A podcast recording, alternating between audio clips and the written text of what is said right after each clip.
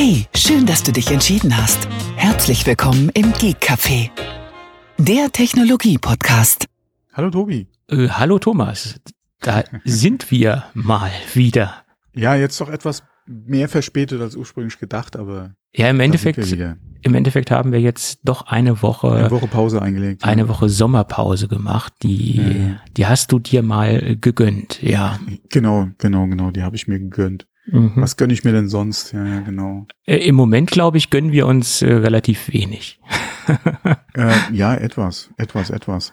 Ja, ähm, ja ähm, ich kann es ja jetzt sagen, nee, wir hatten es ja letzte Folge schon gesagt, äh, mit, dass ich halt, äh, oder dass sich die Folge verschiebt. Ich war im Urlaub, wir haben uns mal ein paar Tage Auszeit gegönnt und ähm, ja, jetzt sind wir, okay, schon wieder ein paar Tage zurück, aber wir haben dann gesagt, wir machen es in Ruhe heute, die Aufnahme, passt ja mhm. soweit. Ähm, ja, mein Gott, und diese eine Woche Verzögerung äh, geht ja noch, ja. Also ja, ich habe das aber irgendwie äh, doch äh, vermisst. Das ist ja so eine Regelmäßigkeit, ja, die man hat, ja, äh, wo mhm. man sich darauf vorbereitet, ja. äh, dass man dann äh, entweder Samstag oder Sonntag oder vielleicht auch mal genau. unter der Woche eine Folge aufnimmt. Äh, mhm. Das ist so eine so eine Gewohnheit, die man doch innerhalb dieser schon mhm. fast elf Jahre mittlerweile, wir gehen jetzt äh, in, in das nächstes Jahr fängt das zwölfte Jahr an. Äh, äh, da hat man doch sich schon an, an diese wöchentliche Plauderei gewöhnt. Ne? Ja, es ist eine gewisse Routine daraus geworden, ja. Ja, ja, genau. Ja. Um einen Kollegen aus Österreich zu, ziti zu zitieren, eine regelmäßige Mittelmäßigkeit. Jetzt mal, stell uns mal wieder, oder, oder unser Licht, Licht nicht unter den Scheffel, beziehungsweise schlechter da, als wir sind. Ja. ja, das tun ja andere, das mache ich ja nicht. ich zitiere ja nur. Aber ich habe letztens wieder Feedback bekommen, er hört uns immer noch zu. oh, oh, sehr schön, sehr schön. Aber wenn wir doch so Vielleicht mittelmäßig ja sind, doch eine Möglichkeit. wenn wir doch so mittelmäßig sind, warum hört er uns denn zu, der Kollege? Aber okay. Ja, man, man muss sich halt immer ein Bild äh, oder, oder, aktuell bleiben, ja. Das Bild halt immer. Ach, du meinst, vielleicht gibt es ja die Chance, dass wir aus unserer Mittelmäßigkeit äh, herauskommen, sozusagen. Vielleicht wird ja noch was aus uns. Aber wenn das in elf Jahren nicht geklappt hat, dann klappt Nein, das auch nicht äh, in den nächsten. Schon so oft gesagt, wir könnten, oder es ist ja mit, es hat sich ja mit so zu unserem Format im Prinzip entwickelt, ja. Ähm, von daher Klar könnten wir auch äh, da nochmal dran feilen und das ganz anders machen. Und es ist halt die Frage, inwieweit wäre das dann auch gewollt von, von den Hörern, beziehungsweise wie wird es ankommen? Ähm, wie würde sich das eventuell auch verschieben, was jetzt, was die Hörer betrifft? Ähm, und man muss es ja auch sagen, wir machen es uns damit ja auch ein bisschen einfacher. Das ist richtig. Wir das sind kein hochglanzproduzierter Podcast. Ja, das ja. war nie so der Anspruch bei uns. Mhm. Wir haben es zwischendrin auch immer mal wieder gemacht und da kommt ja auch ab und zu mal immer die Frage oder ich habe ja dann auch mal die Frage an die Hörer gestellt, wie sieht's aus ähm, mit mehr Bearbeitung beziehungsweise ähm, äh, Kapitelmarken etc. Und da kam ja auch immer entsprechendes Feedback zurück. Wir haben es oder ich habe es damals ja auch regelmäßig gemacht, gerade mit den Kapitelmarken etc., weil ich das ja auch gerne sehe in anderen Formaten, beziehungsweise in anderen Podcasts. Die Problematik ist einfach nur, dass mir die letzten Jahre äh, einfach die Zeit davon gelaufen ist.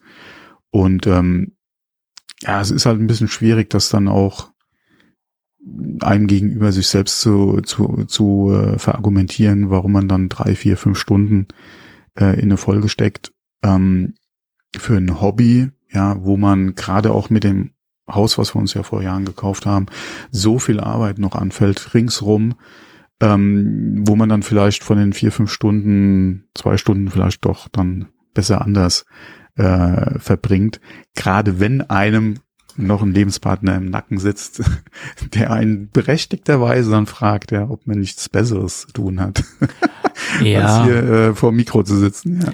Ja, das ist richtig. Äh, man muss immer so ein bisschen die die Waage halten, ne? Das ist, ja, das genau. ist korrekt, mhm. das ist richtig. Obwohl, wie definiert man eine Hochglanzproduktion? Darüber kann man auch diskutieren. Sind das wirklich ja. Kapitelmarken, die das Ganze ausmachen?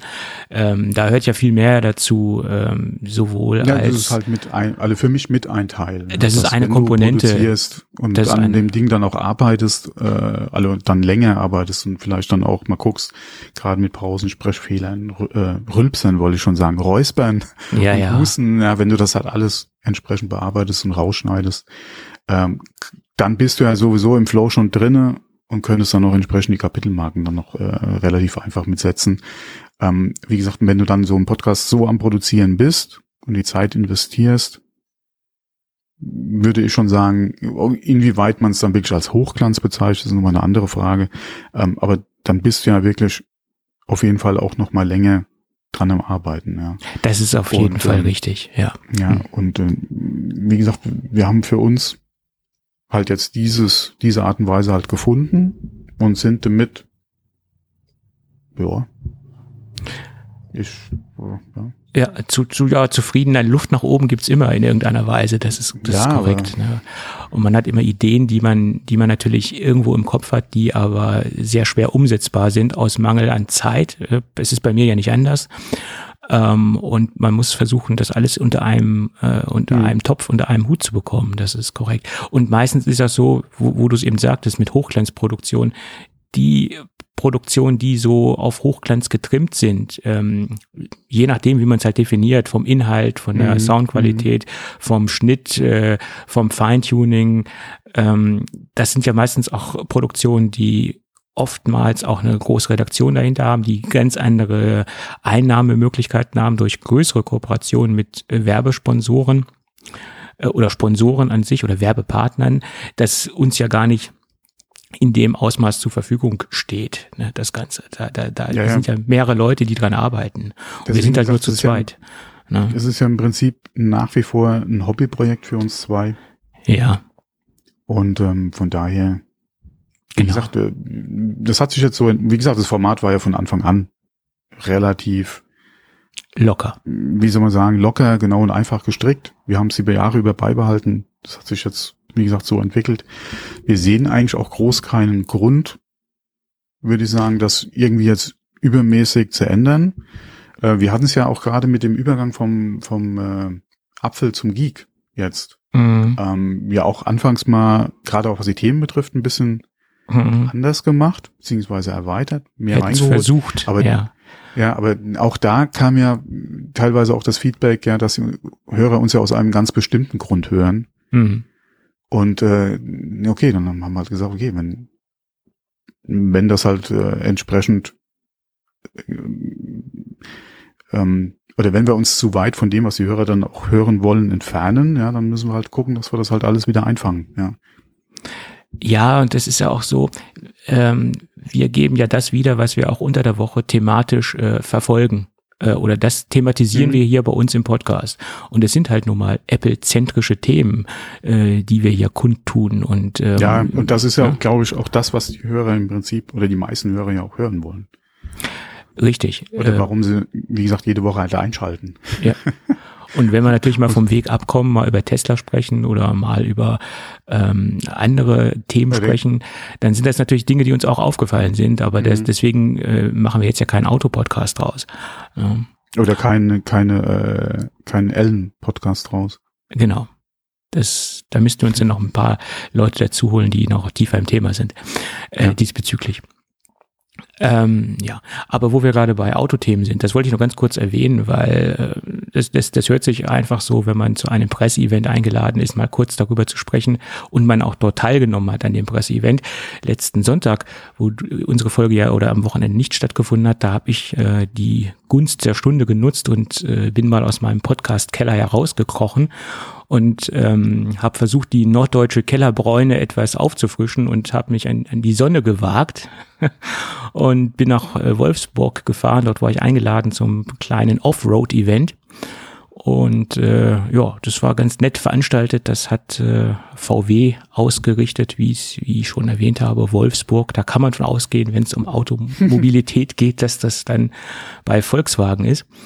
Äh, und ich muss sagen, das war jetzt nicht nur so ein reines äh, Präsentationsevent, äh, sondern man hat auch sehr, sehr viel gelernt, wie man mit diesen Fahrzeugen umgeht, äh, wie man da äh, mit den Fahrzeugen äh, optimal oder wie man die Fahrzeuge optimal im Gelände bewegt. Also ich habe da sehr, sehr viel mitgenommen an, an Inhalten und das war so ein Mehrwert-Event. Ne? Also das, das war schon sehr, sehr lehrreich und auch das Rahmenprogramm in Anführungsstrichen war sehr gut und sehr professionell, naja gut, ist halt Volkswagen, sehr professionell ähm, aufgezogen. Und es, es war schon mal ganz interessant, wenn man sehr selten auf äh, solchen Events ist, also speziell äh, Events, die äh, von der Automobilindustrie ähm, ausgerichtet werden, dass man da auch Leute sieht, die man sonst nur so, also Journalisten, die man sonst nur so aus Funk und Fernsehen kennt, äh, die dann mal live zu sehen, ist äh, wirklich sehr interessant. Und die meisten sind auch wirklich privat, so in Anführungsstrichen privat, so wie man sie im Fernsehen sieht. Also speziell da die, die Journalisten, die dann im, im Club Automagazin unterwegs sind etc., die sind dann wirklich zum größten Teil sehr, sehr authentisch unterwegs, habe ich jetzt festgestellt. Ne? Was ich allerdings auch festgestellt habe, dass da so, so eine kleine, dieses, äh, ja, ich sag mal, so ein kleiner durchsichtiger äh, Rahmen oder Graben durch den Raum ging, so die YouTuber-Szene und die klassischen Journalisten aus Funk und Fernsehen und aus den Printmedien, die standen sich äh, so ein bisschen distanziert gegenüber, drücken wir es mal ganz äh, vorsichtig aus. das konnte man ganz, ganz stark feststellen. Ja, und ich als einziger Podcaster, das, ich stand dann so in der Mitte. Ja. Ja, ja, ja, genau, weil äh, weder weder Bild weder Bild noch äh, noch äh, öffentlich-rechtlich. Ja. Das ist richtig, aber ich mhm. habe mich dann mehr in den in die Richtung äh, Printmedien, Funk ja. und Fernsehen geschlagen. Da ja, wurde ich dann nee, auch was ganz. Was mich aber wundert, weil Podcast ist ja eigentlich mit eins der am stärksten, lassen wir mal TikTok, äh, Reels und, und YouTube Shorts mal außen vor, ähm, eigentlich eines der stär am stärksten wachsenden Medien nach wie vor. Ähm, wundert mich, dass äh, so wenig Podcaster da waren oder eingeladen waren. Was ja auch wieder dann für uns spricht, im Prinzip. Äh, ob das jetzt für uns spricht oder ob das für unser Glück spricht oder ob das auf, äh, das, das kann man jetzt diskutieren. Ich möchte jetzt nicht unbedingt wieder. Vielleicht hat, ne? Ja, oder wie man es ja auch schon gehört hat, äh, der ein oder andere äh, ähm, Hörer, den wir haben, arbeitet ja auch teilweise an entsprechender Stelle. Ja. Vielleicht äh, hat uns da ja einfach einer schon privat gekannt und hat gedacht, komm, setzen wir mal äh, mit auf die auf die Gästeliste. Ja, und ich, ich sage ja immer wieder, wenn man äh, dort nicht teilnimmt, dann bekommt man auch äh, das zweite Mal sehr unwahrscheinlich wieder eine Chance, dort hinzugehen. Und deswegen habe ich gesagt, okay, komm, das interessiert mich. Auch ja, weil ich so ein bisschen mit dem Konzern in Anführungsstrichen, ich will jetzt nicht sagen verbandelt bin, aber ich bin, ich mag die Marke Volkswagen an sich sehr gerne. Ähm, ich, ich fahre oder ich habe ich fahre öfter Fahrzeuge aus dem Unternehmen. Äh, ich bin jetzt nicht unbedingt tierisch verheiratet mit, mit Volkswagen, aber wenn ich mir meine Autohistorie so anschaue, dann, war der größte Teil doch äh, aus dem VAG-Konzern und ich, ich stehe dem Konzern etwas ja. näher, sagen wir es mal so. Ne? Wenn man mal guckt, was der VAG-Konzern mittlerweile alles umfasst, ja. Das ist korrekt, ja. Das ist schon, äh, schon eine Ansage, ja. Ja. Gut, das nur so am Rande äh, zum kleinen Event. Und es war jetzt wirklich ein sehr schönes Event, wo man auch sehr viel mitgenommen hat an, an Inhalten, also an, ja, an lehrreichen Dingen. Und das, das, das fand ich auch sehr, sehr gut. Es war jetzt nicht einfach nur so eine hm. Beweihräucherung. Wir stellen euch jetzt mal das, das neue Auto vor und ähm, äh, machen das jetzt nur so theoretisch und schmeißen so ein paar Flipcharts an die Wand, sondern wir zeigen auch, auch wie das Auto praxisnah äh, funktioniert oder wie man es mhm. auch benutzen kann. Und wir lassen euch auch selbst damit fahren. Natürlich hat man dann nebendran ein einen Coach gehabt, der dann gesagt hat, okay, das musst du jetzt machen, das musst du jetzt so machen, weil die wollten natürlich auch keine unnötigen Schäden produzieren an den Fahrzeugen. Mhm. Aber da, dadurch, dass man natürlich einen Instruktor neben sich sitzen hatte, hat man auch natürlich auch sehr viel gelernt, wie man damit umgeht mit dem Fahrzeug. Und das kann man, denke ich, auch in einigen Bereichen auch auf den Alltag übertragen. Natürlich nicht komplett. Ist ja sehr unwahrscheinlich, dass man ähm, eine, eine extrem hohe Steigung hochfährt oder eine extrem ähm, äh, Neigung nach unten fährt. Äh, ist für die meisten wahrscheinlich unwahrscheinlich, aber es hat trotzdem auch sehr viel Spaß gemacht, ja. Mhm. Gut. Schön. Das dazu. Und bevor wir in die heutige Sendung einsteigen, sollten wir noch sagen, dass wir heute einen Werbepartner an Bord haben und das ist äh, mal wieder die Firma Ipalat. Nicht die Firma Ipalat, das Produkt Ipalat und das Produkt kommt aus dem Hause Dr. Pfleger. Mhm. Dazu in der weit, im weiteren Verlauf der Sendung mehr. So, Tja, dann lass uns doch über das Produkt sprechen, wo im Moment so sehr viele Leute aus der Apple-Szene drüber sprechen, das MacBook M2, MacBook Air M2. Ja. Nicht nur Apple, da spricht eigentlich aktuell momentan jeder drüber, ja. Ja, gut, jeder ist vielleicht ein bisschen vermessen, aber sehr viele sprechen darüber. Also ich finde das auch mal so, ähm, ein bisschen übergriffig, wenn jetzt sagen, ja, das, das geht durch die komplette Tech-Szene, das geht durch die Bubble, in der man unterwegs ist wahrscheinlich, aber die komplette Tech-Szene ist doch so, so groß. Ne? ja, und ich hatte die Chance, wo wir gerade mal wieder bei Chancen sind und, und Presseevents, äh, ein paar Tage vorher, ein paar Tage vor dem Verkaufsstart, mich mit dem Produkt auseinanderzusetzen und äh, nicht nur theoretisch, das, das haben wir natürlich alle wahrscheinlich schon gemacht oder viele haben das in der Theorie schon gemacht, sondern auch in der Praxis. Äh, ich hatte ein Testgerät, was leider schon wieder am Montag zurück muss. Das hatte oder das habe ich leider nur eine recht kurze Zeit, ein recht kurzer Zeitintervall stand mir da zur Verfügung. Und deswegen konnte ich jetzt auch nicht so alt oder ich werde am Wochenende wahrscheinlich noch ein paar andere Tests durchführen. Also mir bleibt ja nur noch heute Abend oder morgen über, um nochmal tiefgreifender einzusteigen, auch in die, die, die Benchmark-Geschichten. Aber das sind auch nicht so die Dinge, die mich in erster Linie interessiert haben. Für mich war eigentlich interessant festzustellen, ob das Gerät, was für mich persönlich ist, im Vergleich zu meinem MacBook Pro 16 Zoll. Und ich habe festgestellt, nein. Und gerade wenn man es im direkten Vergleich hat, ähm, der erste Punkt ist, in, in erster Linie, der mir aufgefallen ist, das Display. Jetzt nicht von der Diagonale, die mit den 13,6 Zoll könnte ich mich wahrscheinlich anfreunden, aber der Punkt, gerade wenn man das im direkten Vergleich hat, die Display-Helligkeit. Das Ding hat in Anführungsstrichen nur 500 Nits und gerade jetzt bei den sommerlichen Verhältnissen und wenn man jetzt nicht nur immer in Innenräumen unterwegs ist, wo man optimale schattige äh, Lichtverhältnisse hat oder optimale Verhältnisse für eine gute Displaydarstellung hat, ist es schon sehr schwierig, äh, gerade wenn man das jetzt im direkten Vergleich zum 16 Zoll hat, damit äh, sich anzufreunden. Also das sehe ich persönlich als größten Kritikpunkt an. Und gerade bei einem Gerät, was mobil ist, was man ja auch oft unterwegs einsetzt und nicht nur in Innenräumen einsetzt, ähm, wäre es kein Gerät für mich. Das ist natürlich immer nur ein persönliches, äh, persönliches Empfinden und ähm, würde ich wahrscheinlich jetzt keinen direkten Vergleich haben im A-B-Vergleich und das natürlich auch äh, noch nebeneinander haben, äh, würde es mir wahrscheinlich so auch nicht auffallen, nehme ich mal an, weil ich hätte ja dann nichts Besseres und hätte ja dann keinen anderen Referenzwert oder keinen anderen Referenzpunkt. Der steht mir jetzt aber halt auch äh, eben zur Verfügung. Und deswegen ist mir aufgefallen, das Display ist an sich sehr solide, sehr gut, aber die Helligkeit, die ist äh, gerade im Vergleich zum 16 Zoll nicht ähm, annähernd so gut. Und äh, von den 120 Hertz will ich gar nicht sprechen. Äh, ich glaube, das wäre ein Punkt, mit dem ich sehr gut klarkommen würde, die das Gerät halt nicht hat, die halt das 16 Zoll Gerät hat. Ähm, aber wie gesagt, die Helligkeit fehlt mir. Das ist so der, der größere Punkt. An sich muss ich sagen, Akkulaufzeit, da habe ich jetzt normale äh, Dinge mitgemacht, also Websurfing, ähm, E-Mail, äh, Textverarbeitung, YouTube-Videos schauen etc. Und bin da so über einen großen Daumen zwischen 18 und 19 Stunden gelandet mit meinen Anwendungen, die ich dort gefahren habe, die jetzt nicht unbedingt hundertprozentig repräsentativ waren, weil auch viele Dinge dabei waren, die ich jetzt nicht unbedingt auf das Gerät für diese kurze Zeit portieren wollte oder umziehen wollte.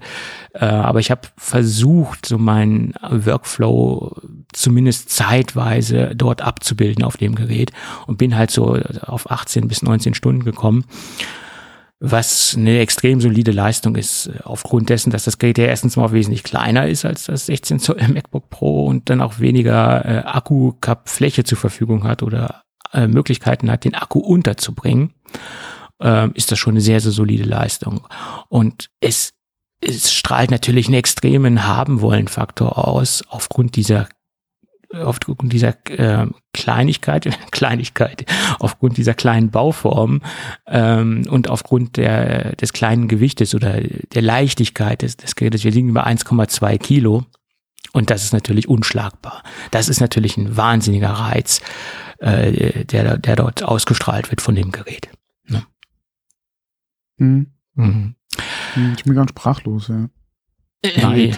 Da spricht, da, da spricht, du, beziehungsweise du hörst nichts, aber da spricht der Neid aus mir. Ja. Nee, du, ich muss es ja wieder zurückgeben. Ne? Ja, ich weiß, aber trotzdem. Das, äh, ich hätte auch gerne mal einen Finger gehabt jetzt. Ja. Du warst ja leider im Urlaub äh, in dem Fall. Äh, ja, ja. Der wahrscheinlich auch wesentlich angenehmer war, als jetzt das MacBook zu testen. Ich glaube, das war jetzt kein Vergleich. Also ich, ich glaube, du wärst trotzdem in den Urlaub mhm. gefahren. ja, okay. Äh, alleine schon deswegen, wie gesagt, mit, mit Frau und, und Hunden. Ja. Äh, Im Prinzip Jahresurlaub, also klar ja, auf jeden Fall Urlaub. Ähm, aber bei den teilweise 38 Grad, die wir hatten, nee. Ja, ja. Nächste Woche wird's, nächste Woche kommt die jetzt hier äh, wieder zurück. Ja, dann hier an, ja, um ja, Gottes Willen. Ja. Jedenfalls müssen wir uns nicht über Heizkosten, äh, müssen wir uns nicht über Heizkosten Gedanken machen. Nein, das stimmt. Das stimmt. Gut.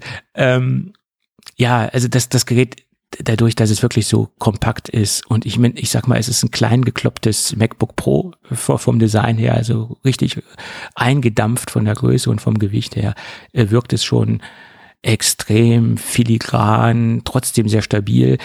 Ähm, was mir halt auch aufgefallen ist, ähm, wenn man auf der Unterseite auf das Metall so leicht drauf klopft, äh, war es bei, oder ist es bei MacBook Pro 16 so ein bisschen, klingt es so ein bisschen hohl.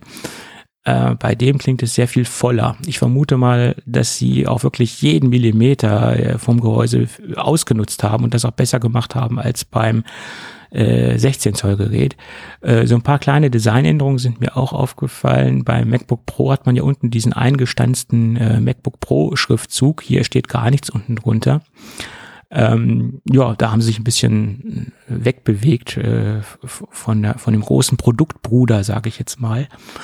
Und was mir aufgefallen ist, die Tastatur hat äh, wieder Zwischenräume, die sich farblich absetzen. Also bei dem 16 Zoll haben wir ja alles schwarz, schwarze Tastatur, schwarze Tastatur, Zwischenräume und hier hat man wieder eine farbliche äh, Absetzung, ähm, also farblich im Sinne von, vom Gehäu von der Gehäusefarbe, was mir persönlich von der Designsprache sehr viel besser gefällt. Das war ja auch mal so der Kritikpunkt am an den Pro-Geräten, an den aktuellen Pro-Geräten, die von meiner Seite gekommen sind, oder die Kritikpunkte, die halt gekommen sind, ähm, wo man sich allerdings auch schnell dran gewöhnen kann, muss ich sagen. Bloß wenn man das jetzt wieder sieht, dann, dann wünscht man sich das zurück. Ne?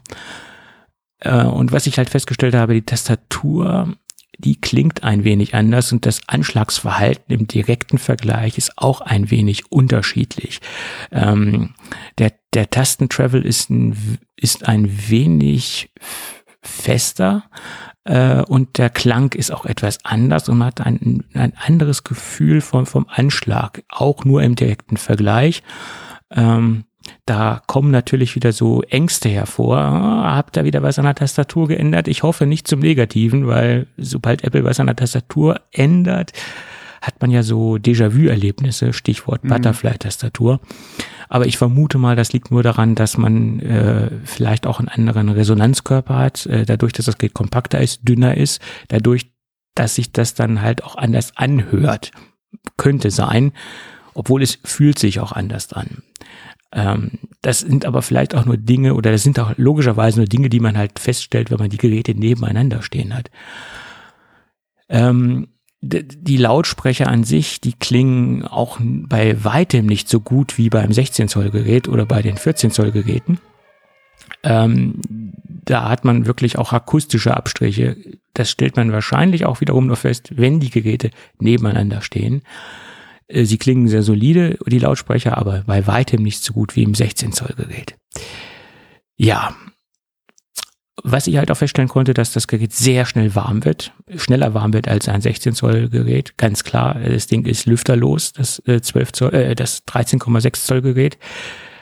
Und das hat man halt beim ähm, beim 16er nicht. Man hat mehr Lüfter verbaut, mehr Fläche, größere Heatpipes und so weiter. Ganz klar. Also es kommt schneller, wenn man jetzt einen Benchmark laufen lässt, schneller in die Wärmephase hinein.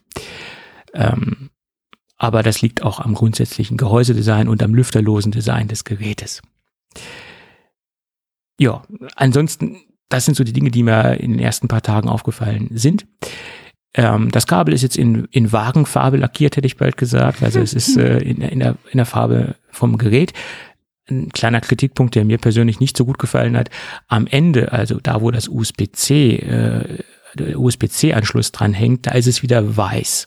Mhm. Das mag daran liegen, dass das Netzteil natürlich auch weiß ist. Da hat sich Apple wahrscheinlich gedacht, na ja, wenn es dann in das Netzteil hineingeht äh, und das Netzteil ist weiß, dann machen wir die Anschlusskappe oder die, die Steckerkappe auch in weiß ja, da kann man drüber streiten, ob sich dann äh, äh, Mitternacht, in dem Fall, ich habe es in der Farbe Mitternacht äh, vorliegen, das Gerät, äh, eventuell besser gemacht hätte, wenn man die Kappe auch noch in Mitternacht lackiert hätte oder gegossen hätte. Ist ja eine Kunststoffkappe. Ähm, da, das, das wird wahrscheinlich einige Gründe haben, warum sie es in weiß gemacht haben. Wahrscheinlich auch, weil sie die weißen Kappen en masse vorproduziert haben und es einfacher ist, dann einfach die weißen Kappen zu verwenden. Keine Ahnung. Könnte daran liegen. Weiß ich nicht. Hm. Ja, ansonsten ein sehr schönes Gerät, aber für mich nicht das Gerät ähm, der Wahl. Äh, wäre ich jetzt äh, ausschließlich oder sehr, sehr viel mit öffentlichen Verkehrsmitteln unterwegs und sehr, müsste meine Klamotten sehr viel tragen, sprich in der Tasche, im Rucksack und wäre das ein sehr schönes Gerät, weil es halt sehr leicht ist. Und dann würde ich mir wahrscheinlich auch überlegen, äh, zu diesem extrem leichten Gerät zu wechseln.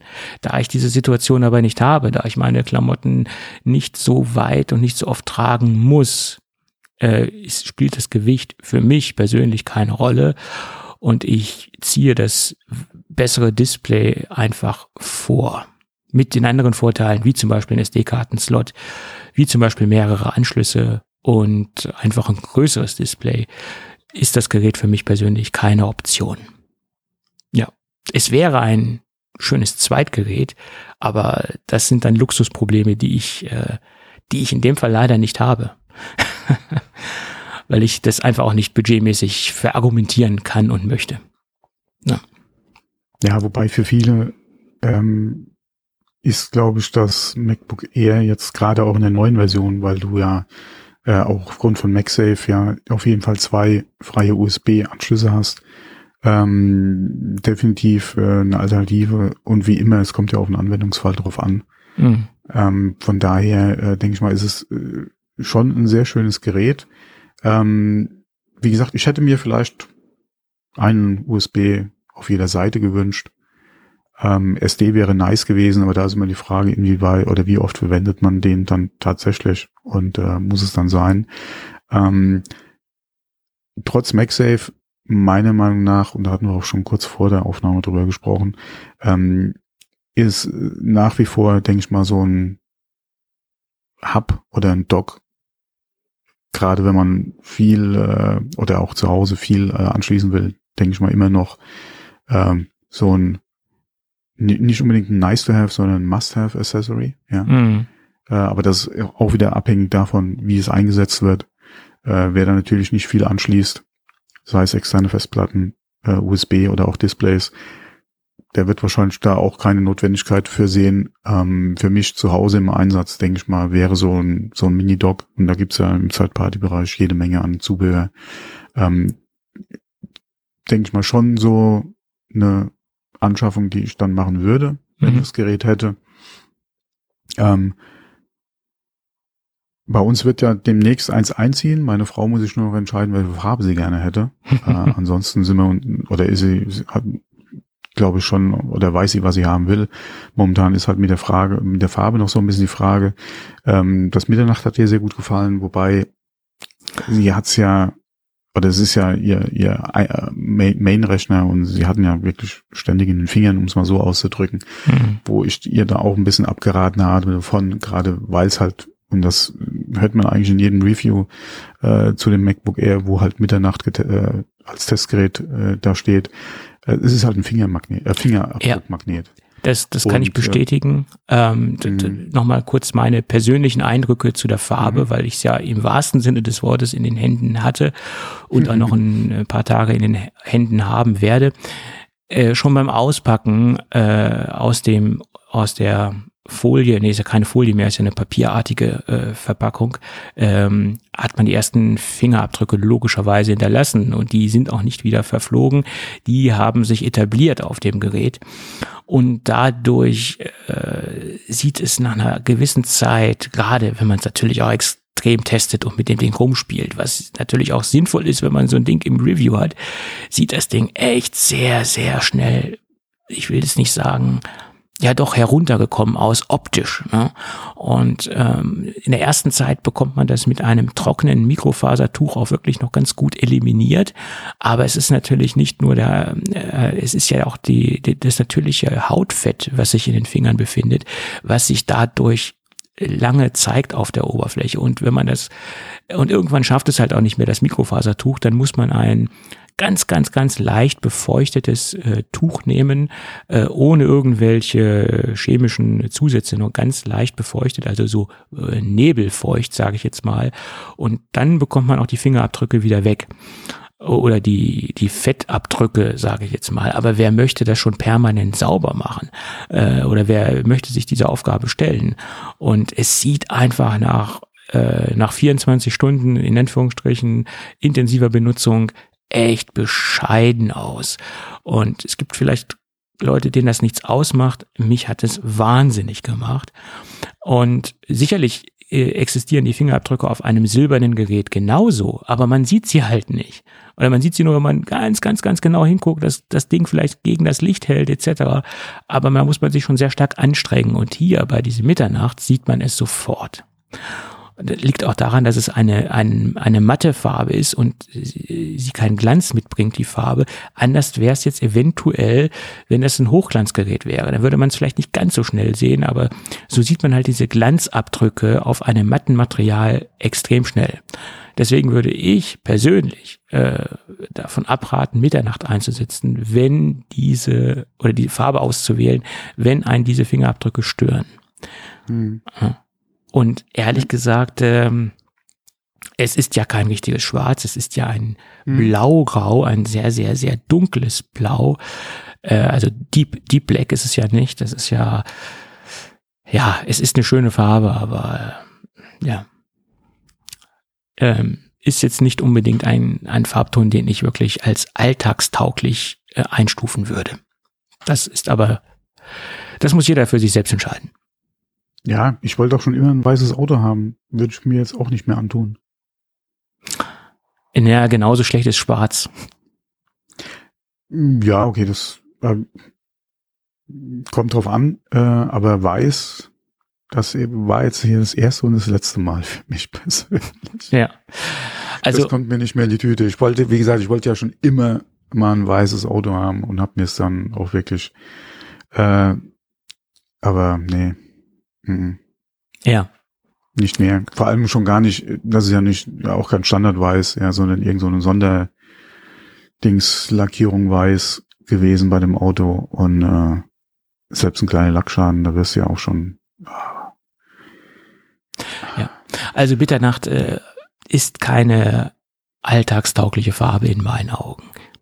Aber ja, ich habe ja auch gesagt, alle also wie gesagt, meine Frau ja auf jeden Fall. Ich hatte ja auch mit dem MacBook Air geliebäugelt, gerade weil mir auch das Mitternacht so gut gefällt.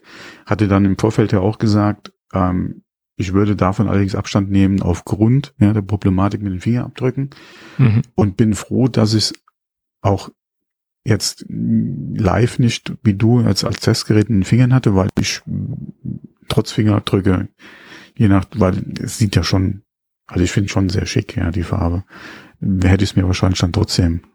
Also wenn ich es mal live in den Fingern gehabt hätte, trotz der Finger, hätte ich es wahrscheinlich dann trotzdem bestellt. Deswegen ja. ganz gut, dass ich es nicht habe. Ja. Also für mich war es ganz gut, dass ich es in Mitternacht gesehen habe, weil mhm. das hat mich bestätigt, dass diese Farbe ja. für mich echt nicht schön ist. Ne? Ja, ja, wobei schön ist ja die Frage. Alle, die, nicht, ja, nicht mit der Zeit wird es dann einfach nicht mehr schön sein, wenn man. Auf, ja. Und es gibt Leute, die, denen, denen ist es egal, dann sollen sie es kaufen, okay, aber bei mir, mir stört genau, bei, ja, bei mir wäre es wahrscheinlich so gewesen, wenn ich es mal live in den Fingern gehabt hätte, hätte ich wahrscheinlich gesagt, oh, das ist ja so geil. Scheiß auf die Fingerabdrücke, ich nehme es trotzdem. ja. Also in der letzten Zeit, ich habe ja, ich habe ja wieder, ich bin ja wieder zu Silber zurückgegangen und ich habe festgestellt, mhm. Silber ist so eine dankbare ja, MacBook-Farbe. Ja. Äh, und das ist auch so, ähm, so, so eine freundliche, helle, schöne, sympathische Farbe für diese MacBooks. Also das, das wirkt einfach so schön. Also ich, ich bin mhm. erneut in, in Silber verliebt. Ne? Mhm. Aber das ist ganz, ganz subjektiv. Ne? Es gibt auch Leute, die finden Orange als Autofarbe sehr toll. Ja, sollen sie es tun. Ne? Kommt, auf, kommt, kommt doch auf das Auto an. an ja. Kommt doch auf das Auto ja. an. Das, ja. das ist korrekt. Hm. Ja. Ja. Gut, Fazit, ein, ein, sehr schönes Gerät und äh, sicherlich gibt es ganz, ganz, ganz viele Leute, die damit Spaß haben werden und äh, die das Gerät da kaufen werden. Allerdings habe ich auch das Gefühl, dass sich Apple wieder äh, preislich gesehen wieder zu den allerersten MacBook Airs zurückentwickelt. Boah, nicht ganz, nicht ganz. Nicht ganz, so langsam, ne? Äh, es gab ja, Zeiten. Momentan haben wir eh die Problematik ist mit dem Preis, mit der Preisentwicklung. Das geht ja auch an Apple nicht spurlos vorbei. Plus natürlich, ja, ja, Apple Silicon, ja, Apple Tax, ja, was willst du sagen? Ja. ja. Ähm, preislich ja, ist das schon. Ist, wir hatten ja schon drüber gesprochen, also mir macht der Preis ein bisschen Bauchschmerzen. Ja, gebe ich dir recht. Ja. Also die, die preisliche Entwicklung, ja, das ist im Moment, da, da spielen natürlich viele Faktoren eine Rolle, ganz klar, mhm. wie du es eben sagtest, aber äh, in der Baseline-Ausstattung 1500 ja. Euro ist schon heftig. Ich hatte hier die, mhm. oder ich habe noch die Baseline-Ausstattung ähm, und ich ja, konnte auch. Im Vergleich zu dem Dollar kriegt man wieder Bauchschmerzen, aber das sind ja, ja auch wieder ganz andere Gründe. Ja. Hm. Und ich konnte auch in der Theorie feststellen, was auch äh, bestätigt worden ist, mittlerweile ja auch offiziell von Apple bestätigt worden ist, dass in der Baseline-Ausstattung mhm. die langsamere SSD drin hängt. Das heißt, die langsamere, äh, dass sich der Chip oder die Kapazität nur auf einem Chip befindet, mhm. im Gegensatz zu den größeren Modellen, wo sie auf zwei NAND-Chips äh, aufgeteilt ist, die Kapazität. Und äh, in der Theorie könnte ich diese Werte auch feststellen, also mit Blackmagic, ähm, äh, dem Benchmark Utility oder dem Benchmark Tool. In der Praxis muss ich allerdings fairerweise zugeben, mit dem, was ich gemacht habe, konnte ich es nicht feststellen. Ähm, äh, da waren wahrscheinlich meine Testszenarien zu gering oder meine Testdurchläufe ähm, zu gering und ich konnte es im Alltag so nicht feststellen. Äh, ich werde es am Sonntag, äh, also morgen nochmal ausprobieren und werde da versuchen, das ähm, mit einer virtuellen Maschine nochmal so ein bisschen an die Grenzen zu bringen und mit ein bisschen Heavy Multitasking nochmal so ein bisschen an die Grenzen zu bringen, bevor ich das wieder in die Werksanstellung zurücksetze, das Gerät. Äh, ob da jetzt irgendwann der Arbeitsspeicher anfängt zu swappen, weil ich denke, sobald das Ding anfängt zu swappen, dann, dann merkt man auch die, die langsamere SSD. Äh, und dann werde ich mal schauen, wie sich das dann verhält das ist nochmal so ein Test, den ich durchführen werde. Und ich glaube, dann, dann kommt es auch. Sobald das Ding auslagert auf die SSD, der Arbeitsspeicher, dann wird man das auch merken. Ja. Hm. Na gut, aber äh, ich denke, wir haben jetzt lang genug über das Gerät gesprochen. Vielleicht noch so ein paar Sachen, die jetzt rausgekommen sind beim Teardown, die ich natürlich nicht bestätigen kann. Ich habe es nicht auseinandergeschraubt, keine Angst. Die kriegen das im Ganzen zurück. Ähm, es wurde ja auseinandergeschraubt von iFixit, so viel wie ich äh, weiß, und die haben halt festgestellt, dass das Innenleben, der Innenaufbau äh, sich komplett äh, unterscheidet zu den ersten zu den Vorgängermodellen und auch zweiten zu den MacBook Pro Modellen. Also da, da hat man kaum Ähnlichkeiten zu Produkt äh, Familien oder zu Produkt, äh, anderen Produktkategorien. Ähm, man hat logischerweise ein, eine sehr große Akkueinheit, die in drei Segmente unterteilt ist. Und man sieht ja auch, wo die Lautsprecher untergebracht sind. Die vier Lautsprecher befinden sich im Scharnier, also in den Zwischenraum Raum zwischen Korpus und zwischen dem Deckel sozusagen. Da befinden sich hier die Lautsprecher. Und deswegen könnte ich mir vorstellen, dass dieser relativ normale Klang auch nur zustande kommt im Gegensatz zu den MacBook Pros, wo sich Lautsprecher besser am Gerät verteilt äh, befinden, links und rechts neben der Tastatur befinden zum Teil, was man hier aus Platzgründen halt nicht machen konnte. Ja, äh, und natürlich eine sehr, sehr große Kühleinheit sieht man beim Teardown, äh, ist klar, ähm, die man ja auch braucht, wenn man ein lüfterloses Design hat. Tja, das dazu. Hm. Und die Lieferzeiten sind im Moment so beim 2. und 9. August. Äh, relativ überraschend. Äh, ich, ich finde jetzt nicht so extrem lang. Ich hätte, ich habe damit mehr gerechnet. Und Mitternacht war als erster Farbton vergriffen. Mhm. Ja. Da ja, gab es ja auch keine Überraschung. Da hatten wir auch äh, drüber spekuliert, dass das so sein wird. Ja, vor allem die Lieferzeiten äh, oder die gerade die Geräte, die lieferbar waren zum ursprünglichen Termin, also zum äh, was war es, 15. 15. war der Auslieferungstermin gestern, genau. Mhm. Genau. Ähm, war ja innerhalb von einem Tag im Prinzip ausverkauft.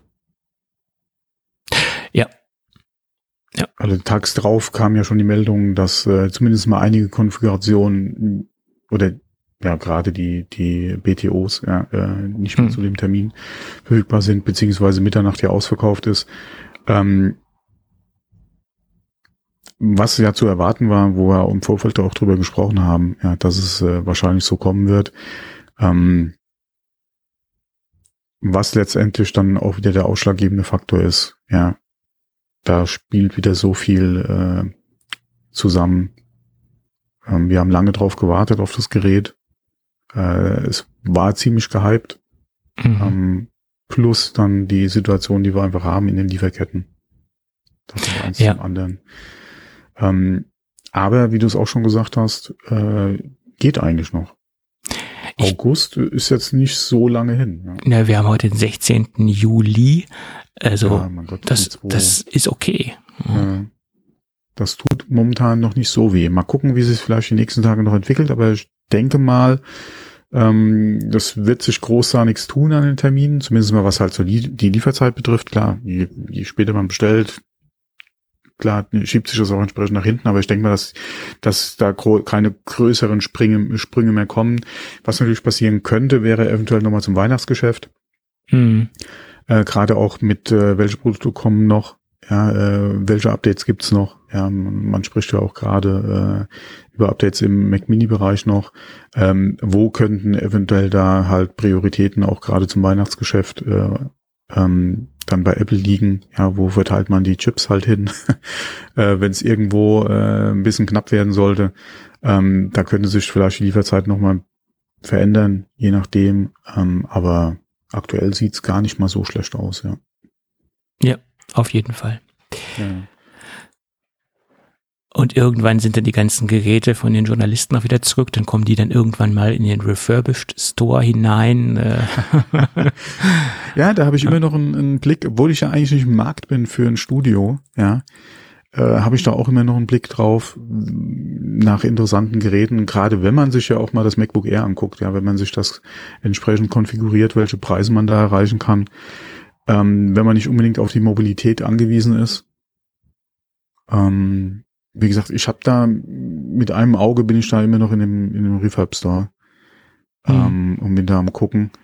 Ähm, aber das muss man mal abwarten, was da die, die nächsten Wochen so reinkommt. Ähm, vor allem, nachdem ich dann wahrscheinlich mal das MacBook Air meiner Frau in den Fingern gehalten habe. ähm, was das dann dazu sagt, weil da muss man auch mal gucken, ja. Es ist ein mobiles Gerät, ja, du kannst damit auch auf der Couch sitzen. Mein iPad Air 2 ist jetzt auch in die in, äh, äh, ins Alter gekommen, ja, äh, und nicht mehr taufrisch. Ja, das merkst du eigentlich auch schon mittlerweile an allen Ecken und Enden. Mein Chromebook, ja, mit dem ich auf der Couch surfe, äh, ist ja auch nicht mehr unbedingt jetzt das frischeste. Ähm, und wenn man dann mal überlegt, man, welche Geräte man damit alles ersetzen kann, ja, ist ja auch schon mal äh, mit so ein Argument, was den Preis ja dann auch wieder relativiert. Und wenn man guckt, wie lang man, wie lang man es im Einsatz hat, ja. Ja, ähm, das äh, ist ja eigentlich immer das, was was ich dir dann immer so sage. Ja, du rechnest dir einen Preis schön. Natürlich rechne ich ähm, mir das schön. Äh, klar. Aber ähm, es ist ja so. Ja. Und wenn man mal überlegt, wie lange ich den Mini im Einsatz habe, wie lange ich den Nachfolger wahrscheinlich im Einsatz haben werde, ähm, ist es halt wirklich die Frage, muss es was Mobiles sein, mit dem ich dann zum Beispiel mein Chromebook gut ersetzen kann, ja, weil das ist ungefähr dieselbe Gewichts- und, und, und Größenklasse, ja, wie das 13er äh, MacBook Air 2 jetzt. Ähm, ich würde mir definitiv kein neues, äh, neues iPad anschaffen. Mhm. Ähm, von daher, ja, ja, und ähm, ganz interessanter Fun Fact, wenn man das iPad 12,9 Zoll Pro nimmt, inklusive Tastatur, mhm. also dem Magic Keyboard, das, ja, genau. ist man mhm. vom Gewicht höher als bei dem 13,6 mhm. Zoll MacBook Air. Ja. Da liegt man, glaube ich, bei 1,4 Kilo beim iPad ja. Pro und hier 1,2 Kilo. Mhm. Ja. Na gut, die wenigsten nutzen dann auch das iPad mit Tastatur auf der Couch. Ne? Und da, ich glaube, ja, das ja, du, du, da, da hast du da nochmal einen Gewichtsvorteil. Allerdings, ja, äh, gerade wenn du mal überlegst, was du für Geld da auch in die Hand nehmen musst. Ja. Äh, gerade wenn man über ein iPad Pro spricht. Ähm, plus nochmal, das sagen wir ja immer für uns, ja, ähm, gerade im produktiven Einsatz, ähm, wenn du so, wie gesagt, so viel Geld dann auch in, in neue Hardware investieren willst, hätte ich gerne macOS. Mhm. Und ähm, ja, dann hat sich die Frage eher übrig. Ja, und ich wiederhole mich, aber für mich war der größte Apple-Fehlkauf das iPad Pro 12,9 Zoll. Für mich persönlich, nicht technologisch gesehen, das Gerät ist super toll, ähm, leistungstechnisch, das Display ist mhm. super, alles toll. Aber ich habe mir da mehr erhofft, äh, wo ich es einsetzen kann in, in meinem Workflow, was halt leider nicht stattgefunden mhm. hat. No. Ja, wenn man dann mal guckt, für das, was du bei MacBook Air Pro mhm. nutzt, hätte es dann eigentlich ein günstigeres iPad-Modell auch getan. Ja, auf jeden Fall. Mhm. Auf jeden Fall. Mhm. Ja. Aber im Nachhinein ist man immer, immer schlauer. Äh. Das sowieso. Bloß ich bin eigentlich auch ganz froh, dass ich mich dann für ein M1-Modell entschieden habe, weil ich denke, nicht nur der Stage Manager wird in Zukunft ein Feature sein, ähm, sondern auch es werden noch andere Features in mhm. Zukunft dazukommen, ja. die äh, exklusiv nur für die M1-Geräte oder für die Silicon-Geräte sein werden. Ähm, also von daher ist es in die, mhm. für die Zukunft besser ausgerichtet als jetzt kein M1-Gerät. Mhm. Gut. Ja. Dann lass uns das Thema mal abschließen, das Thema MacBook Air. Und okay. ich denke, wir könnten mal ganz kurz über unseren heutigen Werbepartner sprechen. Hm, okay, gut, gut. Und das gut. ist nämlich auch diesen Monat die Firma Dr. Pfleger mit dem Produkt Ipalat. Ipalat, die kleine, lustige Halspastille. Ne? Obwohl, obwohl lustig wird sie jetzt nicht sein, aber sie ist geschmackvoll. Und das sind zwölf verschiedenen äh, Geschmacksrichtungen, mhm. zumindest in der Flavor Edition. Und ich habe gestern mal was ganz Verrücktes ausprobiert. Ich habe nämlich jetzt zwei äh, Pastillen miteinander kombiniert. Äh, die Pastillen sind ja so klein, dass man auch durchaus zwei Stück in den Mund nehmen kann. Und ich habe dann überlegt, welche Geschmacksrichtungen passen dann gut in eine einer Kombination oder ergeben dann eine gute Symbiose. Und ich habe festgestellt, dass Yuzu, Yuzu ist ja so eine Art Zitrusfrucht, in Kombination mit Sommerminze eine perfekte Symbiose ergeben. Also das hat mich jetzt sehr, sehr positiv überrascht. Ähm, und Minze und Zitrus ist ja, denke ich, auch generell eine gute Geschmackskombination. Und das habe ich gestern einmal so spontan ausprobiert und habe festgestellt, Yuzu und Sommerminze, das ergänzt sich perfekt. Also das hat mich jetzt sehr positiv überrascht. Also das ist ein Pro-Tipp für die fortgeschrittenen Ipalat-Kunden.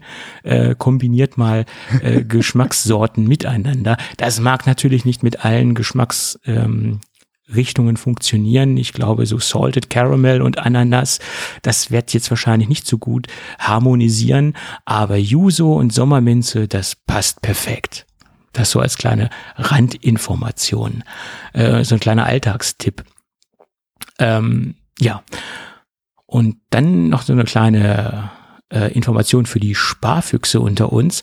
Äh, die klassischen Sorten Ipalat äh, Klassik, Ipalat Honigmild und Ipalat zuckerfrei gibt es in verschiedenen äh, Packungseinheiten oder verschiedenen äh, Größen. Das ist die, die, die klassische und wohl auch die bekannteste Größe, das ist ja die, die 40er, also 40 Pastillen in der Verpackung. Dann gibt es die 120er und dann gibt es auch die 400er. Und je höher man geht in der Einheit, äh, je mehr Geld kann man dort auch sparen.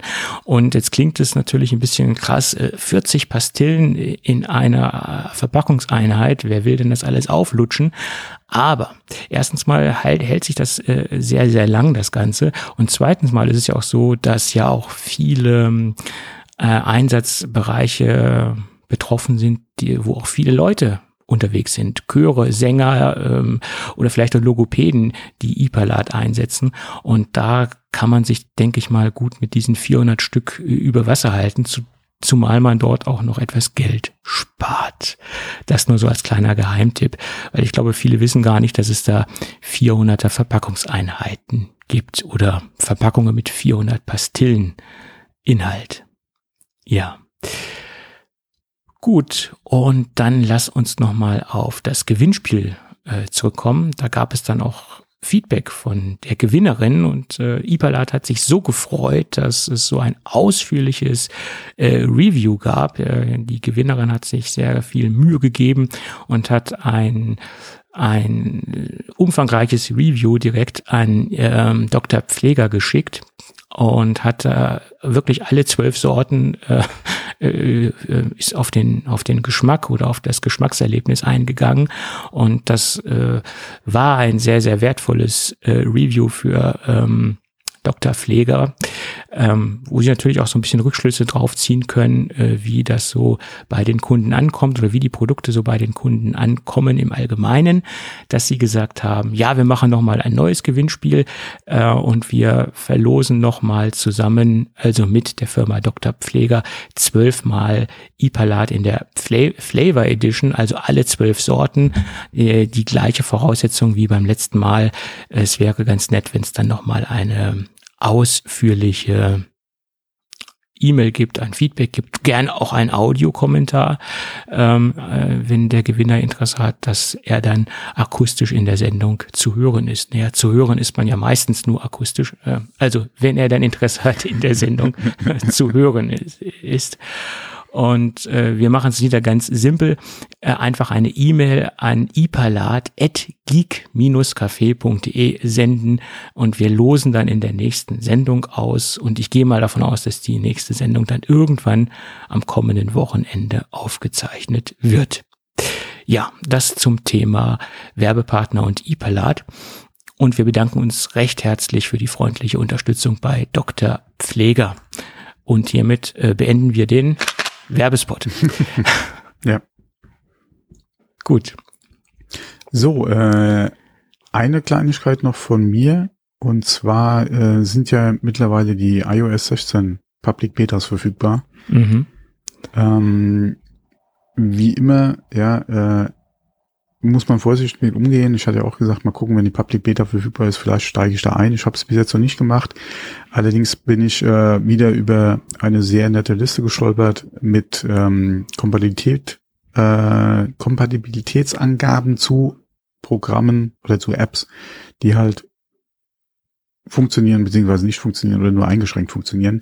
Wir verlinken das mal, also wer Interesse hat und da mal einen Blick reinwerfen will, die Liste wird von äh, oder wird ständig gepflegt, wächst, ist schon relativ umfangreich.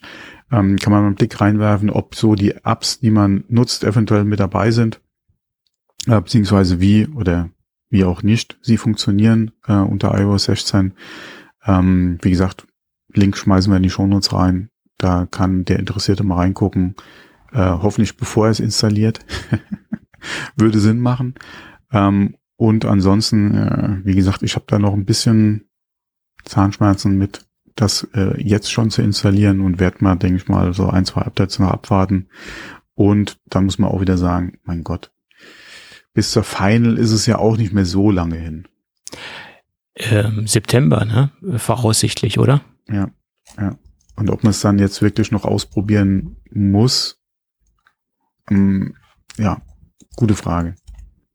Wenn man natürlich noch irgendwie so ein, so ein Zweitgerät oder Drittgerät hat, wo man es installieren kann, klar, kann man es gerne machen, aber allerdings auf dem Allerdings sollte man auch vorsichtig sein, weil wenn man keine separate Apple-ID extra für diese Beta-Geschichten äh, hat oder mhm, sich ja, genau. eingerichtet genau. hat, kann es trotzdem iCloud-spezifische Dienste oder Anbindungen oder mhm. Verknüpfungen zerschießen. Das muss jetzt nicht unbedingt ja. sein, es kann aber trotzdem mhm, äh, vorkommen. Ja. Ja. Alles schon. Auf jeden Fall auch mal einen Blick in die Liste werfen, ja. Und auf jeden Fall ein Backup machen, ne? Das ist ganz das wichtig. sowieso. Das äh, kann man ja nicht oft genug sagen. Kein Backup, kein Mitleid. So ist das. Boah, das vielleicht jetzt nicht, aber ja. äh, fällt es einem schon schwerer. also ja. Backup sollte man schon haben, ja. Genau. Gut. Ähm, dann lass uns noch mal ein wenig über Johnny Ive sprechen. Auch eine Personalie, die hier äh, recht kurz gekommen ist in den letzten Jahren. ja, okay, seitdem er ja seine eigene Suppe im Prinzip kocht. Ja, und jetzt, wo du es eben sagtest, wo wir bei Suppe sind, übrigens das Thema Suppe wird im, im, im nächsten Thema auch nochmal eine Rolle spielen. Da werde ich dich nämlich was fragen. Du kannst dich schon mal seelisch darauf vorbereiten. Oh je. Und es geht um, um Gaming, um, um Gaming und Suppe. Aber ich mal gucken, ob du da im Thema bist. Ich bin es nämlich nicht so mhm. ganz. Ähm, ja, also Johnny Ive kocht jetzt komplett seine eigene Suppe. Äh, es war ja so, dass er sich offiziell äh, eigentlich aus dem operativen Geschäft herausgeschält hat und nicht mehr als Mitarbeiter geführt worden ist. Das äh, war ja schon vor längerer Zeit passiert, das Ganze. Also er hat quasi das Unternehmen verlassen. Es gab aber noch einen Beratervertrag und er stand dann immer noch so in Verbindung mit Apple. Aber was er genau so gemacht hat, und wie er genau beraten hat, das äh, ist eigentlich nach meiner Meinung nie so richtig nach außen gedrungen. Also ich habe da jedenfalls nichts ja, wahrgenommen. Angeblich hat er ja die Finger noch äh, drin im iMac. Ähm, äh, nee, äh, gar, nee, nee, Apple Car. Ach, das Apple Car, ja. ja. Angeblich hatte da im Design des Apple Cars noch irgendwo, äh, auch nachdem jetzt sie, wie gesagt, äh, dieser Vertrag ausgelaufen ist, angeblich da hätte er anscheinend noch irgendwo die Finger mit drin. Inwieweit das natürlich stimmt, ja, äh, beziehungsweise wie viel äh, und wie weit bei Apple Car und gerade auch wie weit ist das ganze Projekt aktuell, das ist ja ein Riesenfragezeichen. Das ist die, das diese Riesenfragezeichen. Also das Einzige, was mir in der letzten, letzten Zeit so, äh, was heißt in der letzten Zeit, was eigentlich auch durch die Presse ging, das war ja, dass er maßgeblich noch am iMac 24 mhm. Zoll Design beteiligt war. Ähm, das ging ja so damals beim, äh, beim Release oder beim Release vom iMac 24 so durch die, durch die Presse.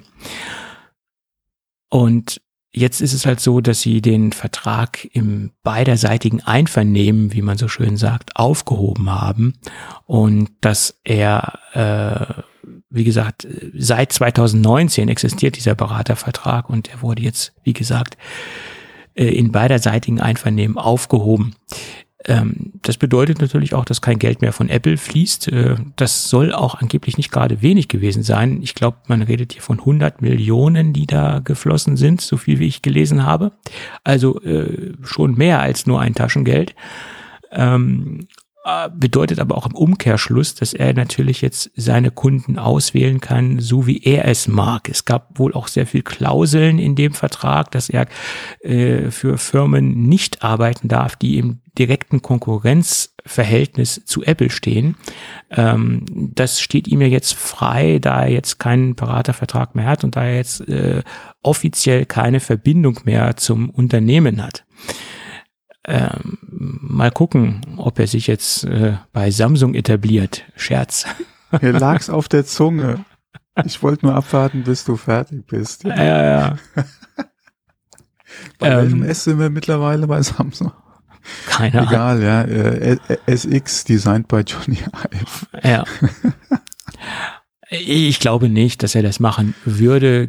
Ja, ähm, komm, komm, komm, komm. Ja, äh, wer weiß, nachdem ja auch Justin Long schon PC-Werbung gemacht hat.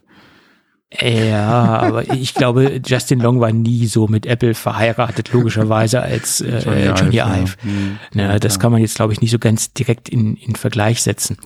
Ähm, aber man weiß ja nie. Ne?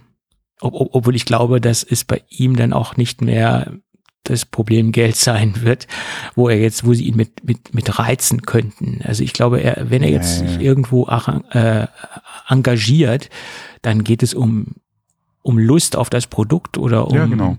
hm. um, um, Lust auf das Projekt. Ich meine, ich glaube, der arbeitet jetzt oder hat auch äh, Projekte mit Ferrari für das Interieur hm. irgendwie. Da lief ja auch was.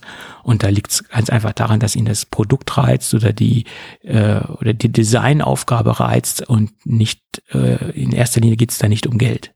Das, das glaube ich nicht. Hm. Weil Geld hat er nun wirklich genug. Also da kann man von ausgehen. Ja.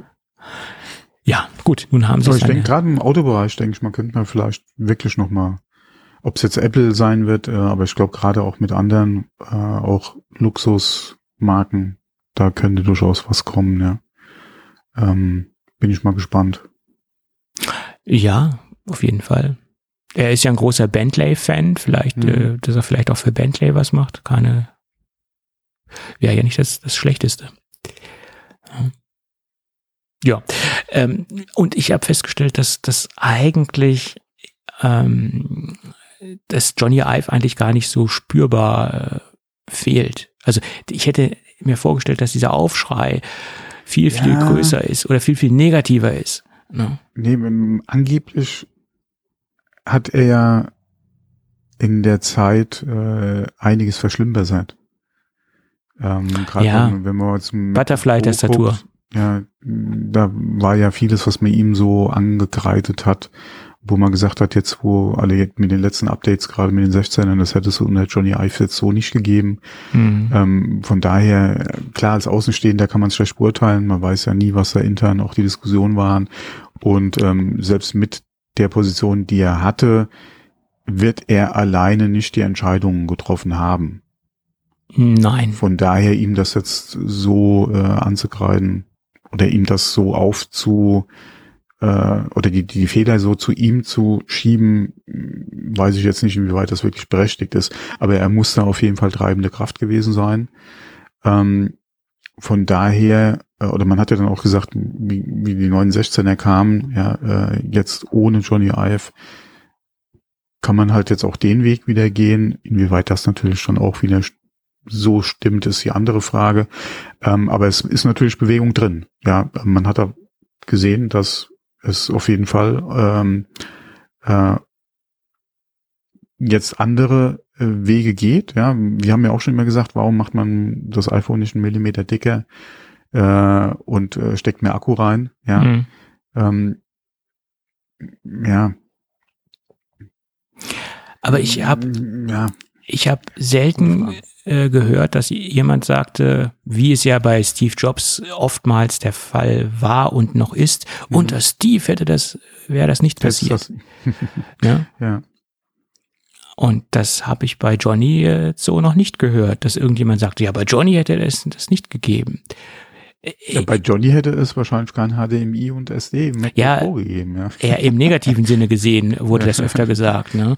Ja. Man sagt ja auch, dass der Mac Studio so niemals unter Johnny ja. rausgekommen wäre genau, mit den ganzen Frontanschlüssen. Das hätte Johnny Ive wahrscheinlich und auch, auch dieses, nicht. dieses dicke MacBook Mini Design halt. Ja. Ja, und ehrlich gesagt, mir, mir gefällt der Mac äh, Studio. MacBook, äh, MacBook, Mac Mini. Mac Mini Design. Und mir gefällt der Mac Studio sehr gut. Also es ist jetzt kein, kein hässliches Gerät. Ne? Also. Hm. Äh, natürlich ist es eine Geschmacksfrage, aber äh, Apple hatte durchaus schon schlechtere Geräte äh, am Start, optisch. ja. ja, vor allem auch die Design-Elemente und, und, und Richtungen, die die iPhone entwickelt hat über die Jahre. Das ist ja auch nichts, was von heute auf morgen irgendwo verloren geht bei Apple. Mhm. Ähm, das ist auch wieder ein Prozess, der längere Zeit dauern wird, bis so eine Designsprache und auch Identität, die er ja geschaffen hat für Apple mit seinem Design, bis das sich verändert, beziehungsweise, äh, sagen wir mal, über den Haufen geworfen wird. Das ist ja auch ein Prozess, der über Jahre dann auch stattfindet. Und da wird es interessant zu sein, wenn halt wirklich die Brille kommen sollte, ähm, wie wird sie vom Design her aussehen? Kann man dann wirklich sagen, das ist im Design her was Neues für Apple? Wird sich das an dem bisherigen Design orientieren? Ähm, wie gesagt, wird es was Neues sein? Wird es was ganz anderes sein? Ähm, wie werden sich die, äh, wie wird, wie wird sich über die Jahre ein iMac entwickeln, ein MacBook Pro? Ähm, das muss man, wie gesagt, das wird man dann erst in Jahren sehen, inwieweit da auch vielleicht ein ganz anderes äh, ähm, Designkonzept kommen wird, ja, wobei inwieweit hat sich dann selbst die MacBook Pro jetzt verändert äh, mit den neuen Anschlüssen. Ähm, Im Prinzip ist es ja immer noch ein MacBook Pro, wie wir es ja die letzten Jahre auch schon gesehen haben. Klar ja. hat sich da ein bisschen was von dem Design her geändert, aber so grundlegend anders ist es ja auch nicht geworden. Andererseits, was wolltest du auch grundlegend anders machen? Du hast ja nur, nur verhältnismäßig wenig Veränderungsspielraum. Ne? Du hast die Grundidee von einem Laptop und du kannst halt, naja, du kannst mit Farben spielen, du kannst noch vielleicht noch ein bisschen. Du kannst Materialien, Farben, du könntest auch hingehen und könntest äh, die, die Rundung runder machen, du kannst Oder, die Ecken ja. eckiger machen. Mhm. Ähm, klar, äh, wie jetzt auch beim MacBook Air, du kannst von der Wedge äh, oder von, von diesem Keil-Design weggehen. Du hast jetzt, äh, wie gesagt, mehr so dieses MacBook Pro-Design, nur schmäler oder dünner, ja. Ähm, da sind schon äh, Sachen, die du machen kannst, aber das ist ja trotzdem jetzt nichts komplett anderes von heute auf morgen.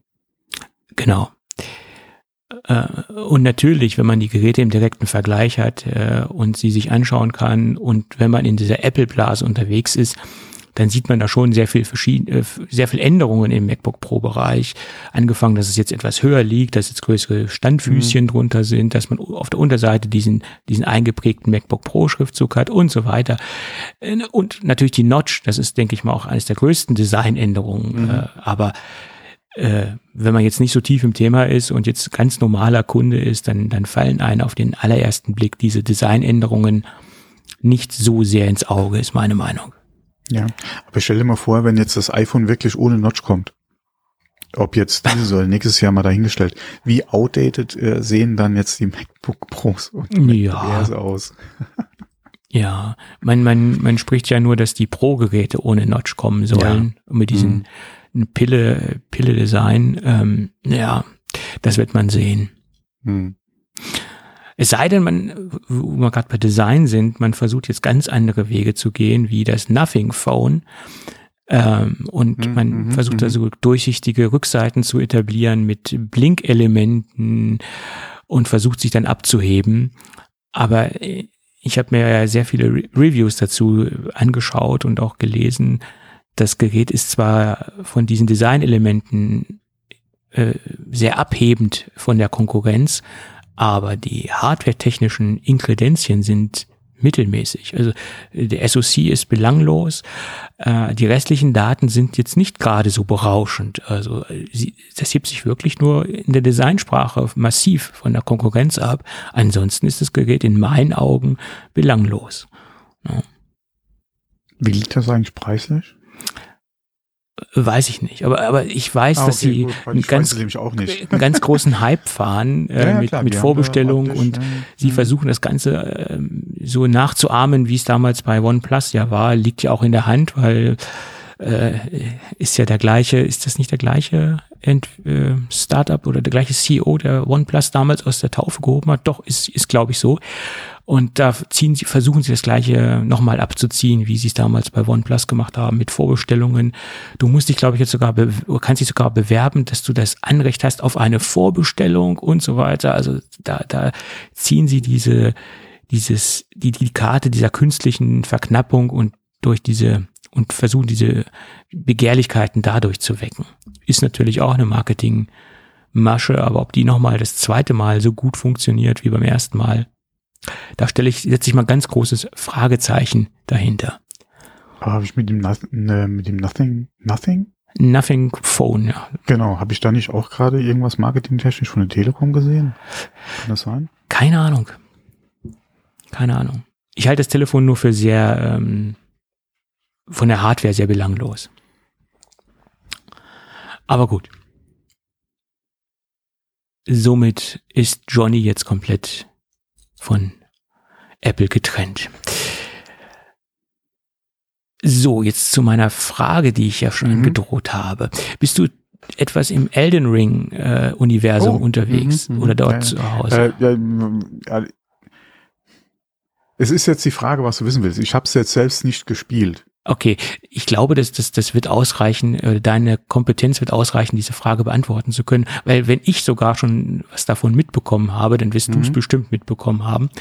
Da gibt es ja diesen Suppentopfmann, der derzeit durch die ähm, ja, durch die Szene. Weiß, ich glaube, ich weiß, was du meinst. Ja. Da mhm. gibt es jemanden, der eine ein eine ein Spieler kreiert hat, der so einen Suppentopf auf dem Kopf hat. Das das ist jetzt sieht wirklich aus wie so ein Suppentopf äh, der relativ äh, unbekleidet ist. Ich glaube, nur so ein Unterhöschen hat er an und der so ein bisschen für Aufsehen gesorgt hat in der Szene, weil er angeblich, oder nicht angeblich, sondern er hat es, eine relativ starke Endgegnerin, ich glaube, das ist eine Sie, äh, äh relativ locker in äh, Grund und Boden gekloppt hat. Und, und das, das schwappt jetzt auch so ein bisschen aus der Gamer-Szene heraus, ähm, so dass es sogar mich erreicht hat. Äh, was steckt denn da so genau dahinter? Hinter was? Äh, hinter diesem Phänomen des Suppentopfmannes. Äh, ich meine, dass jemand einen Endgegner besiegt, äh, das ist ja jetzt nichts Ungewöhnliches, aber warum macht der jetzt, sorgt der jetzt für so, für Aufsehen und warum schwappt das so aus der Szene heraus? Gute Frage. Ich war im Urlaub. okay. äh, nee, äh, äh, keine Ahnung. Also es gibt ja den einen oder anderen Bild, äh, mit dem du ja wirklich äh, äh, hier so äh, One-Hit äh, im Prinzip äh, durch die Lande ziehen kannst. Ähm, ich kenne jetzt den Bild nicht, äh, den, den derjenige da mit, mit diesem Charakter äh, da verwendet. Von daher kann ich da jetzt schlecht was zu sagen. Aber klar, wenn da ähm, ja, Nee, ja, bevor ich jetzt irgendwas spekuliere, wie gesagt, ich hab's jetzt, wie gesagt, ich kenne den Bezug auf auf äh, die eine äh, auf die eine Figur im Spiel, aber was das jetzt speziell da Nee. Okay. Sorry, bin ich jetzt raus.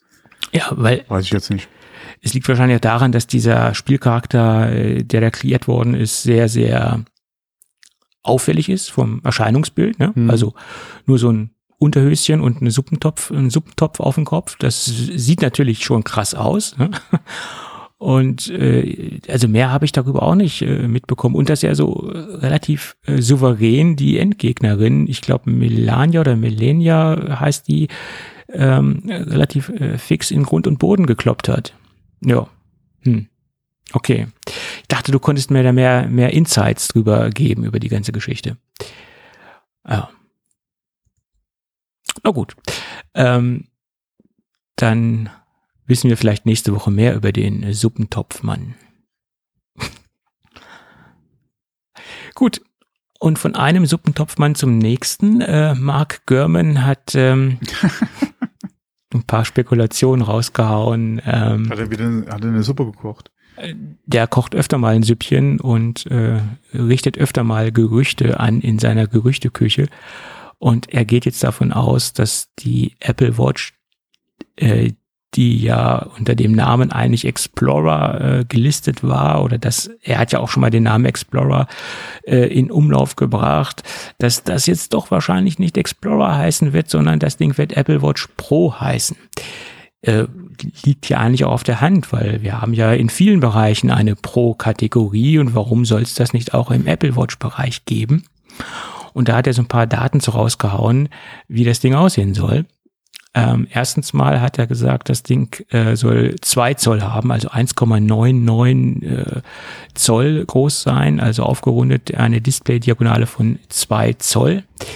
Da muss man dann wirklich sehen, ob das nicht grenzwertig ist, äh, wenn man das Ding am, am Ärmchen trägt. Äh, das könnte etwas, bei, jedenfalls bei einigen Personen etwas ungewöhnlich aussehen. Ähm, ja, es ist halt die Frage, was bedeutet es wirklich für die Gehäusegröße? Weil ich glaube, aktuell sind, was sind es, 45 Millimeter? Ja. 47, 45? Irgendwas 45 irgendwas. und, ja, ja, 45. irgendwas, ja. Mhm. 45, genau. Und ähm, ist halt die Frage, was bedeutet das größere Display halt für die Gehäusegröße? Ich glaube, da sind wir dann bei 50 ähm, Millimeter, ne? Bei zwei ja, das Zoll. wird natürlich dann schon, ja, das könnte ein bisschen groß werden, je nachdem. Ähm, muss man dann mal, wie gesagt, muss man mal abwarten, wie groß die dann wirklich physisch sein wird.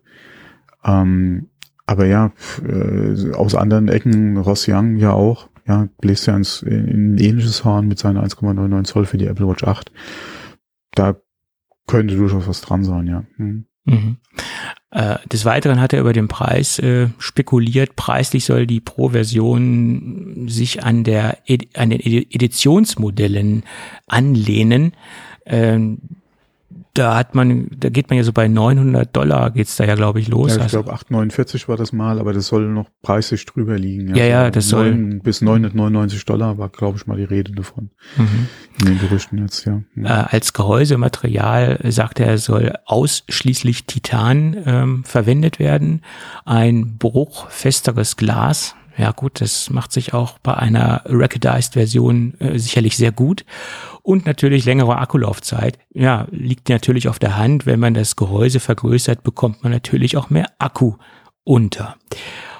Und ehrlich gesagt finde ich die Idee, dass man eine Recognized-Version rausbringt, die jetzt nicht, man kann ja davon ausgehen, wenn es ein Titangehäuse sein soll, ähm, dass man jetzt nicht die von der Darreichungsform sowie eine G-Shock von Casio designt, weil diese Gerüchte waren ja auch im Umlauf oder sind immer noch im Umlauf, sondern dass man sie einfach nur stabiler macht und dass man sie sowohl im Extremeinsatz einsetzen kann, als auch designtechnisch im Alltag tragen kann. Das lässt es ja vermuten, was man so von der Apple Watch in Anführungsstrichen Pro derzeit hört.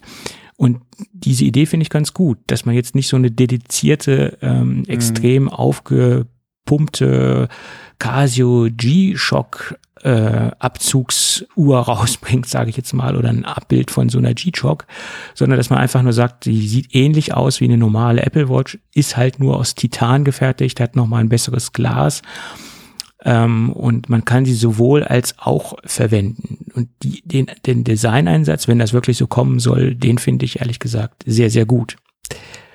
Ja. Weil so spricht man mehrere ähm, Käuferkreise an und nicht nur den geneigten Extremsportler. Ja, ja, vor allem gerade wenn du am Design groß nichts änderst, bis auf den, wie gesagt, bis auf die verwendeten Materialien, ja dann äh, macht auch, denke ich mal, eher so eine Bezeichnung wie Pro Sinn als äh, jetzt Explorer. Äh, ja. Ob natürlich bei dem Preis sich das dann oder oder eine Uhr, die na okay, Titan, äh, für alleine vom Material her hast du schon eine andere Färbung drin. Du könntest die auch farblich noch mal ein bisschen anders machen. Ähm, der Preis ist halt dann echt die Frage, weil ist natürlich schon eine ordentliche Ansage, ja. Ja, und ich meine, es ist ein Produkt, was sich natürlich auch ähm, technologisch schnell überholt. Und da bin ich immer sehr vorsichtig, so viel Geld für ein Produkt auszugeben, äh, was sich so schnell äh, Smartwatch überholt. Ist, Smartwatch ist natürlich nochmal ein etwas anderes Thema als jetzt äh, ähm, als ein MacBook zum Beispiel oder selbst ein iPhone. Ähm, Gerade wenn du halt die Problematik hast, ja, dass ja die Smartwatch hast du die dann wirklich so lange im Einsatz äh, wie dein MacBook, ja. Ja. Gerade bei dem Preis, ja, ist immer die Frage, vor allem, okay, Apple kann man immer noch sagen, man ist relativ auf der sicheren Seite, was halt die Langlebigkeit betrifft, beziehungsweise den Support. Wobei man da auch jetzt gesehen hat, ja, die erste Apple Watch hat es halt jetzt erwischt, ja, was, was Updates betrifft. Ähm, von daher, ja, also bei der Apple Watch hätte ich gerade bei so einem Preis schon ein bisschen Bauchschmerzen. Aber, ja. aber es gibt definitiv einen Markt, ja, man sieht es auch von anderen Herstellern, die teilweise ja preislich auch nochmal drüber liegen, was manche Sondermodelle betrifft in, im Smartwatch oder im, im äh, im, ähm, ja, wie, wie, nicht Smartwatch, wie, wie, wie heißen denn die ganzen? Ja, du meinst Garmin Uhren. und so weiter. Die ganzen. Ja, Swanto, Garmin, gerade hm. Garmin hm. mit der Phoenix-Serie hatten wir in der Vergangenheit ja auch immer mal angesprochen. Die liegen ja preislich auch nicht weit davon weg, ja. Hm. Beziehungsweise teilweise je nach Modell äh, ja auch drüber, über diesen orakelten oder, oder geschätzten 900 Dollar. Ähm, von daher, ein Markt ist ja da. Mhm. Äh, und wenn man mal guckt, Ross Young hat, glaube ich, gesagt, ähm, Apple ginge davon aus, dass sie da anscheinend vielleicht so eine Million an Geräten absetzen können, gerade weil der Preis ja auch höher ist. wo ich dann auch wieder sage, wenn man mal guckt, ja, wie viele Geräte äh, insgesamt schätzungsweise ja verkauft wurden äh, im letzten Jahr von, von der Apple Watch, äh, es waren, glaube ich, geschätzt vier Millionen Geräte, da dann eine Million von dem anzusetzen, ist natürlich auch schon mal, also ein Viertel der Geräte, gehen Sie davon aus, könnte dann dieses Modell sein. Mm. Ist natürlich auch schon eine, eine große Ansage, ja. Ja. Das ist äh, eine steile Ansage, ja. Mhm. Gerade weil ja gesagt wurde, ja, sie gehen nur davon aus, ja, im Vergleich eine Million, also von einem, von der Pro-Version, die so viel mehr kostet, eine Million an Frauen Mann zu bringen, hm. schon eine Ansage. Das ist echt schon eine Ansage. Ja. Seit der Smartwatch-Markt, äh, mein Gott, äh, in was teilt er sich groß auf, ja. Du hast die, die Apple Watch und das war's im Prinzip. Das andere spielt im Markt kaum eine Rolle. Ne? Hm, das ist ja. so. Und ich glaube, wenn Samsung zum Beispiel jetzt nicht so extrem mit irgendwelchen Aktionen bei den äh, Carriern äh, an den Start gehen würde, wie zum Beispiel eins und eins, die pushen ja unwahrscheinlich diese, mhm. diese Samsung äh, Smartwatch, dann wären die noch unbekannter. Oder dann würden die noch weniger Absatz finden. Das ist jetzt meine subjektive Beobachtung, weil äh, ja, vor allem, vor allem da muss man auch gucken. Es hat ja einen Grund, warum Samsung mit Tyson ihre eigene Suppe kocht. Ja, ja, klar. Und äh, nach wie vor Google äh, bisschen Dornröschenschlaf. Man muss mal gucken, inwieweit sich das dann wirklich ändert, wenn es jetzt soweit sein wird mit der neuen äh, Wear OS-Version, beziehungsweise auch mit den Partnern, mit den Geräten, die dann kommen. Puh, aber es wird schwierig, ja. Ja. Alle Apple hat sich da den, den Bereich, also diesen, diesen Massen oder den den, den großen Kuchen, äh, oder das große Stück vom Kuchen ja im Prinzip äh, abgeschnitten. Ähm, klar, wie gesagt, wir hatten ja über Suonto, über, über äh, Garmin ähm, und, und äh, ja, Fitbit ist ja auch noch da, ähm, ja auch gesprochen, aber das ist ja dann gerade in prozentual gesehen, ja, ist das ja ferne Liefen, ja. Und dazu kommt ja auch noch, dass wir gerade in eine Inflationssituation reinkommen und drin stecken in vielen Ländern, ähm, mhm. da überlegen sich wahrscheinlich doch einige Kunden, muss es jetzt das Pro-Modell sein oder kann es überhaupt das Pro-Modell sein oder ne, das kommt auch noch dazu, was man ja noch irgendwie mit in die Prognose mit einkalkulieren sollte in meinen Augen. Also das, mhm. deswegen halte ich diese Millionen von Ross Young äh, ja. schon sehr hoch. Ja. Ja, die, die Frage ist halt, ähm, was wird die Uhr bieten? Wie wird der Preis sein? Weil wir wissen ja noch nicht, wird der Preis wirklich so viel höher sein? Mhm. Und wird Apple den auch so positionieren wollen? Oder ist der Aufschlag, was heißt Aufschlag, aber vielleicht, vielleicht ist der Preis gar nicht so viel höher. Ja, oder, oder bewegt sich äh, unterhalb der, der, der 900 Dollar, äh, vielleicht sogar weit unterhalb, ja, man weiß es ja nicht. Ähm, oder wird sie wirklich so einen Mehrwert bieten können, der den Preis rechtfertigt, dass Leute dann zu der oder zu Apple Watch greifen. Mhm. Ja, das ähm also sollte so ein Modell kommen, wird der eine oder andere, der gerade in dem Bereich ja auch unterwegs ist, äh, Bauchschmerzen haben. Mhm. Wie weit er die jetzt schon hat, eine gute Frage, weil wie gesagt, das ist ein Gerücht. Ja, klar. Mal gucken, wie weit sich das überhaupt bestätigt. Ja. Ähm, aber da wird, also sollte es so sein, dass sie wirklich in, auch mit einem, sagen wir mal, aktuellen oder nur oder nicht veränderten Apple Watch Design, ähm, aber mit ne, wirklich Materialien, die auf Outdoor oder auf einen härteren Einsatz ausgelegt sind, ja, dass du dir wirklich keine Gedanken mehr machen musst, dass du beim Bergsteigen äh, vielleicht äh, dir deine Uhr zerkratzt oder kaputt machst, ähm, dann äh, werden sich gerade hier so äh, Kollegen wie Phoenix, äh, beziehungsweise wie Garmin mit, mit der Phoenix-Serie, dann äh, umgucken müssen. Ja, da wird der ein oder andere dann doch eher zur Apple Watch greifen, ähm, als vielleicht dann zu einem neuen Phoenix-Modell. Gerade mhm. weil er schon mit dem iPhone unterwegs ist, ja. Ja, so sehe ich das auch. Ja, und vielleicht ersetzt dann ja auch die, das Pro-Modell die Editionsmodelle Und dass man dann sagt, wenn du wirklich auch mhm. hochwertigeres Material haben willst, wie Titan, dann musst du die Pro nehmen und es gibt dann nicht noch eine zusätzliche Editionsserie. Kann auch möglich sein. Ja, klar. Ja. Obwohl Apple ist sich ja nicht zu schade, ihre Produktportfolios aufzubohren. Äh, also könnte auch gut sein, dass es dann noch zusätzlich zu den Editionsmodellen äh, ein Pro, eine Pro-Reihe geben wird. Alles möglich. Ne? Ja. Gut. Dann würde ich sagen, lass uns doch zum Gadget der Woche übergehen. Das eine ja. Thema schmeißen wir mal raus aufgrund der fortgeschrittenen äh, Zeit. Und ich habe ja mal wieder was aus dem Hause 12 South getestet. Und allgemein ist es ja so, wenn die Firma 12 South ein, ein Produkt äh, auf den Markt bringt oder eine Produktreihe fortsetzt, dann hat äh, die Tech-Szene eine sehr, sehr hohe Erwartungshaltung. Ähm, und ich habe die natürlich auch. Und ob diese Erwartungshaltung komplett erfüllt worden ist, das erzähle ich euch am Ende von dem kleinen Review äh, zu dem kleinen neuen äh, Produkt aus dem Hause 12 South. Äh, sie haben nämlich den High-Rise 3 rausgebracht und das ist die konsequente Weiterführung vom High-Rise 1, 2 und 3, also der, das Nachfolgemodell. Und der 1 und der, der 1er und der 2er, die waren sich relativ ähnlich und da wurde quasi das Konzept äh, konsequent weiterentwickelt, so dass man ähm, den, die, die Ladestation optimal auf das Produkt anpassen konnte. Äh, das war sozusagen der Charakter, der über diese High-Rise-Serie äh, schwebte sozusagen.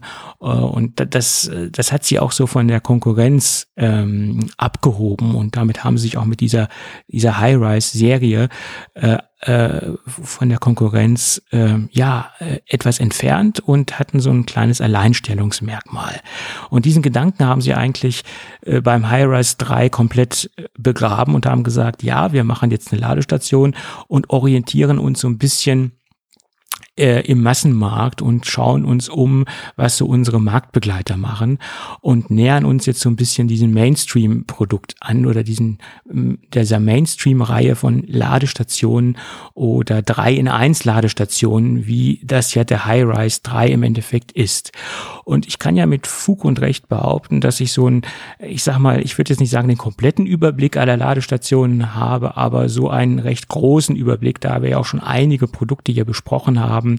Sprich, wir hatten ja sehr viel Produkte aus dem Hause Sateki und wir haben ja auch öfter mal über die Nomad-Produkte gesprochen und die hatte ich auch alle äh, hier oder habe sie zum größten Teil noch alle hier und kann sagen, ich kann direkte Vergleiche ziehen. Und deswegen äh, finde ich es so ein bisschen schade, dass sich jetzt auch äh, diese High-Rise 3 so der, der, der Mainstream-Geschichte angeschlossen hat. Ähm, was sie von der Qualität im Nachhinein äh, nicht schlecht gemacht haben. Also die Verarbeitungsqualität, die ähm, Darreichungsform der Verpackung und ähm, der ganzen anderen Dinge, die sind nach wie vor auf einem sehr guten Niveau äh, und damit schwimmen sie auch immer noch in der Oberklasse der äh, Apple Accessories mit, keine Frage. Aber man hat natürlich eine ganz andere Erwartungshaltung, wenn 12 South ein neues Produkt released und ein neues Produkt vorstellt. Und deswegen gehe ich da so ein bisschen kritisch kritisch ran und äh, setze mal so ein Fragezeichen dahinter. Ist es vielleicht so ein bisschen äh, Bequemlichkeit von 12 South, sich so der Mainstream-Geschichte anzupassen und nichts Neues, anderes rauszubringen? Ähm, da da fällt es mir so ein bisschen schwer, also ganz positive, eine ganz positive Note zu vergeben. Allerdings muss ich auch sagen, dass das natürlich mein subjektiver Eindruck ist, den ich da über das Produkt gewonnen habe ähm, weil meine Erwartungshaltung eine ganz andere war.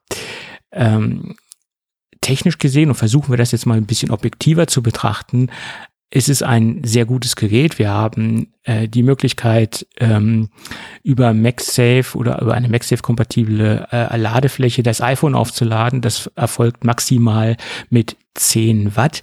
Hier ist es schade, dass sie nicht die maximale Spezifikation von 15 Watt ausnutzen, wie es zum Beispiel die Nomad äh, Base One macht. Ähm, die hat aber allerdings auch eine offizielle MagSafe-Zertifizierung, was nach meiner Meinung bei der 12 South nicht vorliegt. Zumindest trägt die Verpackung von dem 12 South Ladestand nicht die, das offizielle MagSafe-zertifizierte Apple-Logo. Also gehe ich davon aus, dass sie auch keine Zertifizierung haben. Und deswegen vermute ich auch, dass sie diese 15 Watt hier nicht voll ausfahren können, sondern nur mit 10 Watt arbeiten ist auch ein kleiner Kritikpunkt, aber sie orientieren sich an der kompletten Masse, weil die meisten Ladestationen, die im Markt existieren, haben halt auch leider nur diese 10 Watt. Nomad zum Beispiel ähm, äh, stellt hier eine Ausnahme dar. Ähm, dann gibt es eine, eine Apple Watch äh, Lademöglichkeit, die mit maximal 3 Watt arbeitet, ist auch vollkommen im äh, im, im Mittel aller äh, herkömmlichen Ladestationen. Allerdings hat man hier den kleinen Vorteil, man kann das Ding wirklich mit allen Uhrenarmbändern aufladen. Es gibt ja diese, diese Loop-Bänder zum Beispiel. Ähm, da ist es halt schwierig, da muss man das Band halt einseitig abmachen, wenn man so eine klassische Auflage hat, wo man die Apple Watch drauflegen muss. Und hier hängt man quasi die Apple Watch oben drüber und somit kann man das Armband einfach dran lassen, wenn man zum Beispiel ein Loop-Armband hat und kann sie einfach drüber schieben. Das muss man sagen, es ist ein Pluspunkt von dem 12 South äh, Produkt. Ähm, das haben sie gut umgesetzt. Ähm, und dann haben wir noch die Möglichkeit, auf einem QI-Charger die AirPods zu laden. Die werden dann mit 5 Watt geladen. Auch absolute, absolute Standard und nichts Negatives, äh, was man hier anmerken könnte. Das ganze Ding wird mit einem USB-C-Kabel angeschlossen, äh, was man dran steckt, was auch mitgeliefert wird.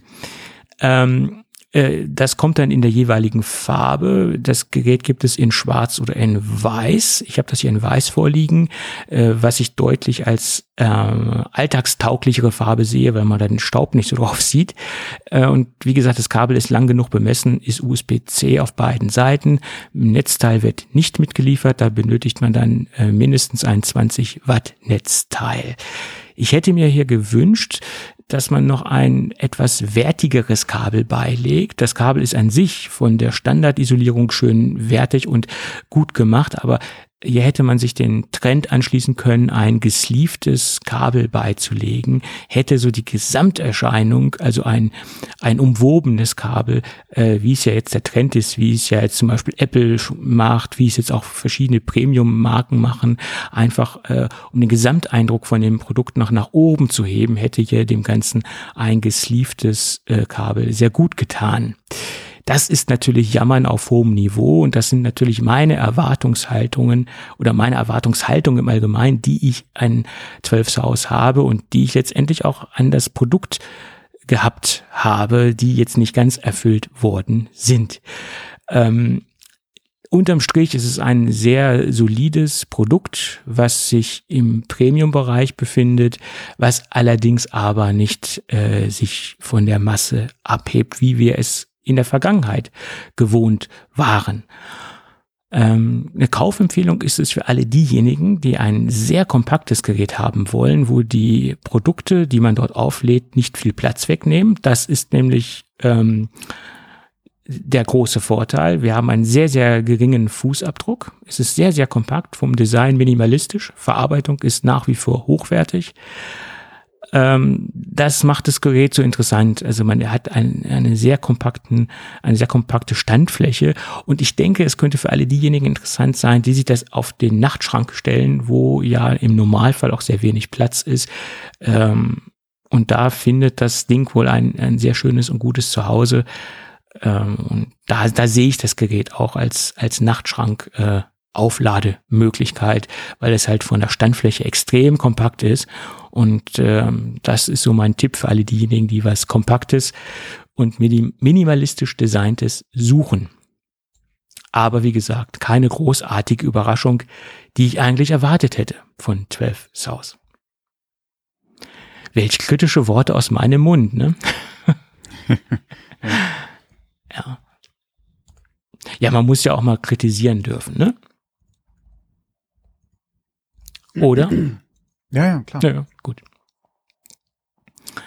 Aber wie gesagt, qualitativ alles okay. Also das nur die ist vielleicht auch meine Erwartungshaltung, die ich habe. Ich, ich sage das ja immer wieder. Ne? Deswegen gibt es ja auch äh, von der objektiven Seite her nichts zu bemängeln. Das alles, was ich eben erwähnt habe, ist halt mein, meine subjektive Wahrnehmung, die ich habe. Und, und nur die Dinge, die ich halt auch in der Vergangenheit mit anderen äh, Ladestationen gemacht habe, ja, das ist halt